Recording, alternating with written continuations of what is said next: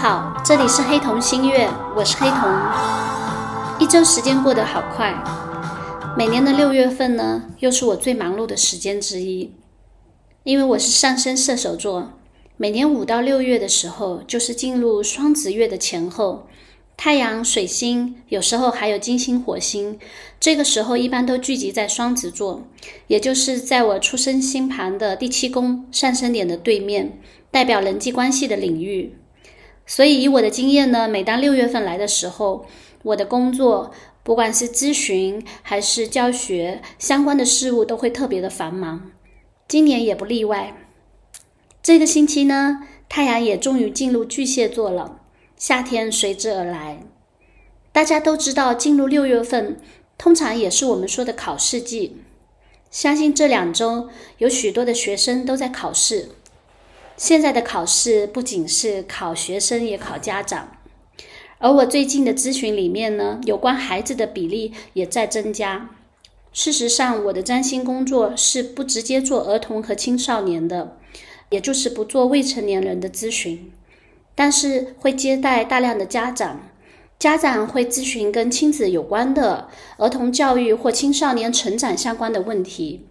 也就是说，父母有一些父母会来跟我一起探讨孩子的星盘跟孩子相关的问题。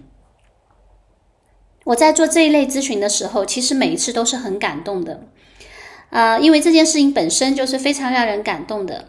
大家想想，父母在看孩子的星盘，大部分的时候呢，是出于一种想要了解孩子是怎样的一个人。我觉得这个出发点非常的好。当然，也可以感受到现在当父母的不容易。有时候我会在想，我们小时候做父母的，既没有这样的意识，也没有这样的机会去了解自己的孩子。那么现在呢，会看到越来越多的家长有这样的想法去了解自己的孩子，想知道孩子是一个怎样不一样的人。我觉得这是一个很棒的事情。我们每个人都做过孩子。作为孩子来说，从小到大是非常的希望父母了解自己，无论用什么样的方式。但是我们中国式的家庭教育和文化，常常有的时候是很遗憾的，没有太多这样的观念。直到长大以后呢，有一些父母对孩子是毫无所知的，这真的是一个很大的遗憾。有一次，我和我的几个朋友聊天，大家都聊到说，我们这一辈。到了三四十岁的时候，人生有一件事情是很遗憾的，就是做父母的和我们之间的关系呢，大部分都是责任，当然也有亲情的部分。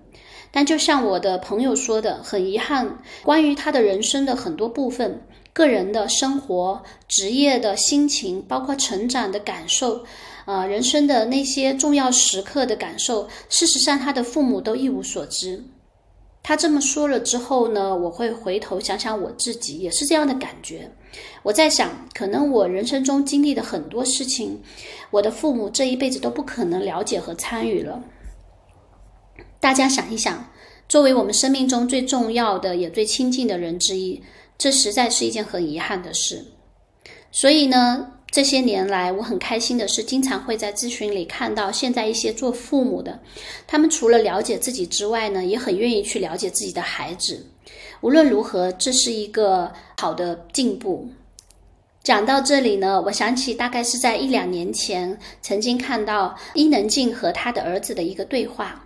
他的儿子哈利问伊能静说：“我有没有做过什么事情是让你觉得太过任性的？”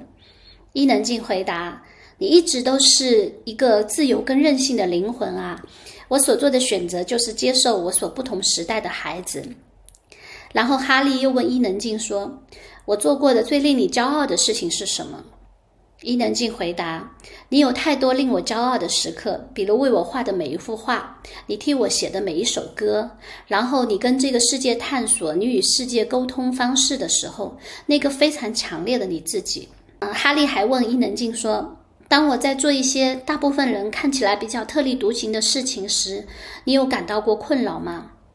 伊能静回答：“我更多的认为是所有的孩子都应该是特立独行的，没有一个人在这个世界上应该去复制别人的生命。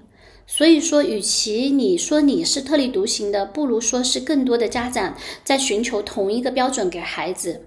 所以对我来说，你的特立独行正恰恰是你存在在这世界上最重要的意义。啊，哈利还问他说：“大家都希望自己的孩子可以变成一个优秀的人，那你希望我可以成为什么样的人呢？”伊能静回答说：“我希望你成为一个善良的人，不伤害自己，不伤害他人。对我来说，这就是最大的优秀的品质。”最后呢，哈利问伊能静：“现在的我，你觉得算长大了吗？”伊能静说：“你早就长大了，但是对我来说。”还是充满着各种的关心和担心。我希望你知道，知道不管任何时候，你遇到世界上任何问题的时候，我都在你身后。只要你转身，妈妈就在这里。当我看到这个对话的时候，我是非常感动的，啊，甚至有一点想掉眼泪。因为有时候想想，如果一个孩子能够得到母亲的承认和看见的话，是多么幸福的事。回到我的工作，在我的占星咨询中，现在有越来越多的父母去关注自己的孩子。我觉得孩子是非常幸运的，有一个愿意了解自己孩子是什么样人的父母，这首先就是一个非常大的幸运。因为在过去的十年代里面，对于很多孩子来说，这可能是很奢侈的事情。而我在。和孩子有关的这个咨询看盘中，不管是儿童还是青少年的时候，我们都不会去看太多命运的东西，而更多的是去关注他是一个什么样的性格、什么样的天赋、什么样的行事作风，然后他的思维方式又是怎么样，可以帮助家长呢更好的去理解他。我会觉得，就像大家想象一下，我们上一期讲的出生星盘，每个人的出生星盘都是独一无二的。而这个独一无二的星盘里，当孩子还小的时候，他就像一个种子，他需要一种以他的方式被对待。我不可否认呢，在我们现实的生活中，作为家长，自己要面对这个变幻的世界，本身就是容易有一些焦虑的。而有一些孩子的家长，我们就既要应对自己的处境，又要能够去帮助和照顾自己的孩子，这本身就是一个很高难度的事情。所以呢，今天我想跟大家讲的是，更多的时候会觉得，从占星的理念来说，对一个孩子也好，对一个人也好，无论他是多大年纪，最好的部分呢，就是去尊重他本来的样子。如作为如果作为一个孩子，这就是一个特别幸运和幸福的事情。其实对于成人也是一样的。关于教育的理念和方法呢，我给大家推荐一个视频，大概是在一两年前，我看到在 B 站上面全西西的频道。没错，全西西就是那个跟上野千鹤子对话的全西西。事实上呢，两年前呢，我有看过他的一些视频。很坦白的说，他采访了很多的人，在他的采访当中呢。我并不是很舒服，我对他采访提问的一些方式呢，感觉不太舒服，而他的这个价值观呢，就全西西本人的价值观，我也不太认同，所以我就取关他了。但是就在我关注他仅有的那几个月里面呢，我看到了他节目里面的一个一一期一一期节目啊，有一个嘉宾给我带来很深的印象和很大的震撼，就是关于孩子的教育的。那是全西西采访一个他的前同事，一个叫吕太阳的女孩。这个女孩呢，她曾经从事了七年的媒体工作，呃，一切看起来就像全西西一样，是走在成功道路上的精英女性。可是，在从事了七年媒体工作之后呢，她突然辞职，去荷兰从事，去荷兰学习儿童教育，并考了相关的学历。回来之后呢？他先是去到温州的一个幼儿园去做观察，也去做幼儿老师。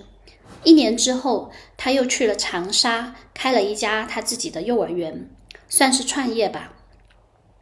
他和全西西大概有三期左右的对话，其中有一两期还跨越了一年，也就是在他开幼儿园前后的两个时段。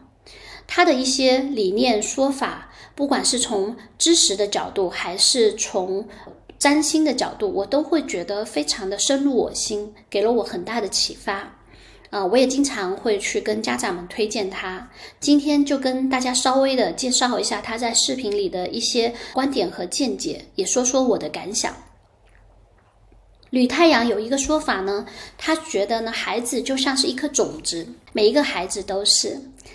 如果呢，秋天的果子在秋天成熟，它就会非常的甜美。可是如果你让它在春天成熟，就不好吃了。他的意思是呢，我们要尊重孩子他们自己的节奏，尊重他是一个什么样最初的状态，他的感受、他的经验，这些都是特别重要的。他提到，在教育当中很重要的一件事情是要能够退后半步，能够去观察、去看见。我相信呢，这听起来似乎是一个特别基本的事情，但在实际中是非常困难的。因为我们很容易对孩子有很多的期望，我们会去打断他的节奏。在教育最初的时候呢，退一步的观察，我会觉得这样呢，才能够给到孩子一些发展的空间。就像大家想象一下，每个人的出生星盘有里面有许许多多属于他的特质。如果我们没有给到他一个机会去充分发展的话，他自己是没有办法自如的发展出来的。所以呢，无论哪一个年龄段的孩子，对于家长来说，可能最重要的一件事情是要能够忍忍住，退后半步，就像观察一棵树或一棵一株花那样，它是什么样的节奏？他喜欢喝水吗？他喜欢晒太阳吗？他每天生长多少？一天长几片叶子？我觉得这些对家长来说都是特别重要的事。另外一点，也是吕太阳提到的，成长最重要的是什么？我觉得这是一个非常好的问题，也是许多身为家长的人特别关心的。他认为呢，成功的经验是成长最重要的事。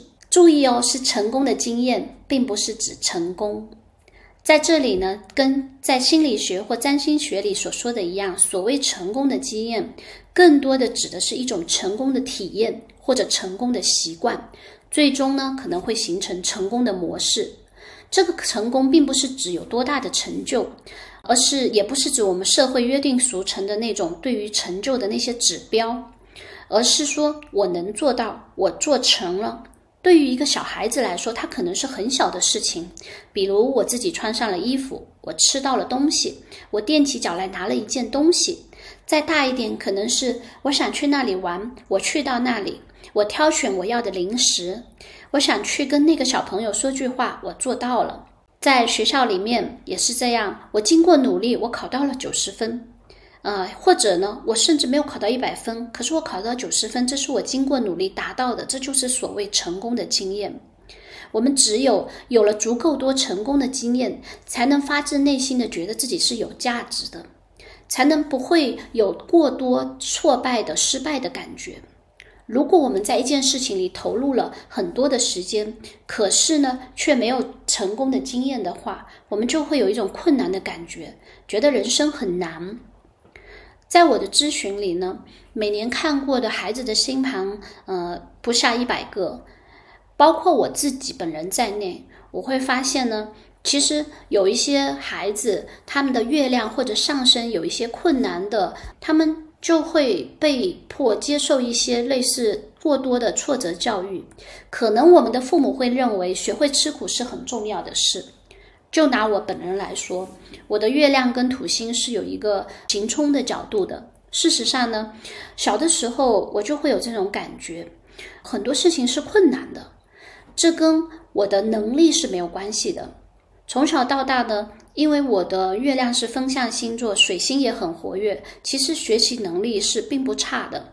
但是呢，我会觉得一切是不容易的，好像呢，我达到了一个目标之后呢。我马上又会被提出一个更高的目标，这个更高的目标可能超过我之前达到的那个目标很多。比如说，我考了九十八分，全班第五名，下一次呢，我就会被要求考一百分。而且呢，当我考到九十八分的那一瞬间，我的这个开心并没有被维持太久，马上就会被一个新的压力所取代。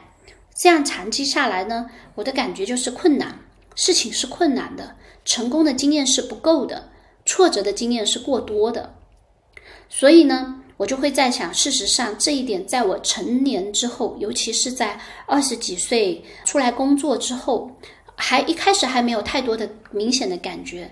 到了三十岁之后呢，尤其在自我成长，包括也学了心理学、心理咨询，做了很多个人体验以后呢，才发现这一点对我自己的影响是非常的大的，要花很长的时间去调试这样的模式。而在实际的咨询过程中呢，我也会发现很多的人，事实上对于成功的体验变得非常的困难，是需要重新去调试的。这个问题呢，说大一点呢，它甚至会影响到我们的价值观和我们的快乐感。所以呢，吕太阳讲的成长最重要的一件事情是增加成功的经验，我是非常认同的。他还讲到了一点，是关于认识真实世界的重要性。我觉得这一点呢，可能在我这个年纪的人身上呢是不太明显，呃，但是呢，在现在的孩子里面，这似乎是一个非常普遍的现象。什么叫做呃真实的体验呢？就是要让孩子需要在真实的世界里去成长。吕太阳他的幼儿园里面呢，所用的杯子，喝水的杯子，并不是像我们想象的塑料的，而是玻璃的。啊，在这个很小的事情上呢，他说会说他会选择这个玻璃的，为什么呢？因为孩子接触到真实的杯子，他就在真实的世界环境里，杯子是玻璃的，孩子知道怎么使用这个杯子，要小心一些。如果不小心的话，他是会被摔烂的。活在一个这样真实的世界里，是孩子的成长，是为了将来他进入这个真实的世界做的一个准备。如果我们希望他将来能用他的方式在这个世界里面自由自在的去发展的话，那么就不要害怕他接触到真实的世界。所以呢，我们这一代的孩子不太有这个问题。可是新一代的孩子，现在的孩子，因为大家的条件比较好，有很多的家长呢，也会对这个世界有非常多的这个呃不确定性表示担心，所以会出于保护的原则，不自觉的会去给孩子建设一个乌托邦式的世界，去把孩子保护起来。或者呢，去给他塑料的杯子，放到一个更大、更安全的环境里。事实上，他终究有一天是要走出去的。他所有的这个教育都是是为了让他将来适应这个世界的，让他去接触更早的去接触这个真实的世界，也许对孩子是更好的。总的来说，吕太阳他一直在强调孩子的教育，尤其是早期教育，重要的是孩子核心的形成，而不是某个知识点。而什么是核心呢？他说的这个核心是包括，比如说做一件事情的驱动力是什么？他是想得到认同，还是在意外界的评价，还是怎样能够给他带来真正的驱动力？然后呢，孩子做事的时候，他的态度和方式是怎样？是慢吞吞的，还是快速的？是着急的，还是不慌不忙的？他不开心的时候又是怎么去处理的？跟别人不同意见的时候又会怎么去做？他自己想要做一件事情的时候是怎么去争取的？他的性格是什么样的？他的心情是开心还是平静，还是比较激昂的？我觉得很有意思的是，他说的这个孩子的核心，恰恰是跟我们占星里说的孩子的出生星盘是非常呼应的。这些核心在我看来呢，几乎每一个点都是他在出生星盘里表能够表现出来的最基础的东西。比如说，他说的孩子的驱动力，也许我们可以去看看孩子的火星，什么样的事情可以给他带来一种动力呢？他的性格是什么样子？我们也许可以去看看孩子的月亮，他是喜欢动态的还是喜欢静态的？他不开心的是时候是什么样？他开心的时候又是什么样？这对于不同月亮的孩子来说，是会呈现完全不同的面貌的。啊，至于啊，他跟人际关系是怎么样的，跟别人不同意见的时候会怎么做，这跟孩子的金星、水星以及他的上升呃之间的是一一怎样的一种互动是完全密切相关的。所以呢，李太阳讲一个孩子在他的成长过程中要注意这些核心的培养。我认为从占星的角度来看呢，很有意思，他提供了一个核心的基本，可以作为参考去了解。在这样的前提之下，那么作为家长或者老师或者教育者，我们能对这个核心起到一个什么样的作用呢？除了我们刚才讲到的尊重他原本的样子之外，要能够有一定的耐心，能够退后半步去观察，能够接受他本来的样子之外，还能做些什么呢？吕太阳讲到了一个呃词，叫做调节器，我觉得非常好啊。就是说，作为家长来说，最好的就是在这些前提之下去做到再平衡的作用，去做一个调节的作用就可以了。比如说，一个孩子他的性情原本是很着急的，那么我们要尊重他的急迫，但是也希望他有机会能够享受慢下来是什么样的。那如果呢，他是爱社交的。那么，除了让他充分的去发展社交之外，也希望他可以适当的享受独处。如果一个孩子他喜欢独自一个人做事情，那么也可以提供一些机会让他体会到合作是开心的。如果一个孩子在家里是非常受宠的，什么都不用自己做，可以很多人帮助，那么就希望他能够适当的享受自己做成一件事情的成就感。那如果一个孩子在家里是比较容易受忽视的，那么就希望他能够有也有机会得到更多的宠爱。我觉得他说的很棒的是，在我们尊重孩子的核心，尊重这个种子，他原本的这张地图之后呢，我们可以去做一个调节器和再平衡的作用。而事实上呢，在我长期的咨询中会发现，不管是儿童还是成年人。我们每个人的星盘里都是有长处有短处的，都有一个所谓自己的基本面和核心。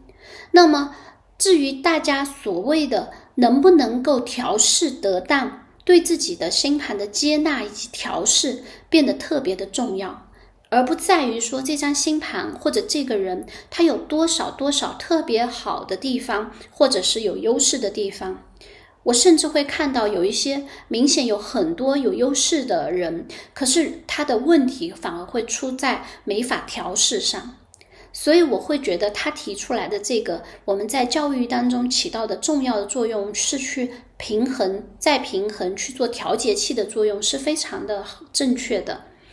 当我们去做了调节器的时候，孩子也在学着去调节他们自己，这也可能是我们所谓的自洽。除了平衡之外呢，也许我们还能给他一些适度的帮助，看出他有什么样的渴望，需要什么样的帮助，需要什么样的协作。当他的能力和他的渴望之间有距离的时候，能够给他搭一个小小的台阶，去帮助他自己完成。我觉得这样长大的孩子，他既能够感受到自己的力量，又能够有成功的经验。会是有一个比较舒服的发展的。最后呢，我想讲一个吕太阳在他的视频里分享的这个对话里面呢，他有谈到，就是老师和家长的区别是什么？父母家庭提供的更多是亲密和接纳，而老师是提供尊重和欣赏。所谓亲密和接纳，里面有很大的疼爱的部分以及接纳，而作为老师呢，尊重和欣赏。则是把孩子视为有能力的人，这是作为教育最重要的事情之一。我自己的感受是，无论是亲密还是接纳，还是尊重欣赏，我觉得这都是特别不容易的事情。事实上，无论孩子还是大人，其实我们真的知道什么是亲密和接纳吗？关于这一点，我是有很多的感触的。事实上，成年人也特别的需要亲密和接纳的学习和练习。甚至呢，超过了尊重和欣赏。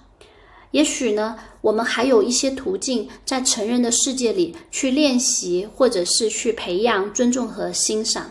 可是呢，我们的亲密和接纳，往往是有一些缺失的，不容易的事情。但是，亲密和接纳又是多么的重要。事实上，它不仅仅是在亲子关系上，在亲密关系上，甚至一个人跟自己的关系上，亲密和接纳都是一个非常突出的问题。今天呢，就先到这里。啊，夏天马上就要开始了，也有一些人要开始过暑假了。祝大家暑假快乐！希望大家能在夏天有好心情。谢谢大家，今天就到这，我们下次再见。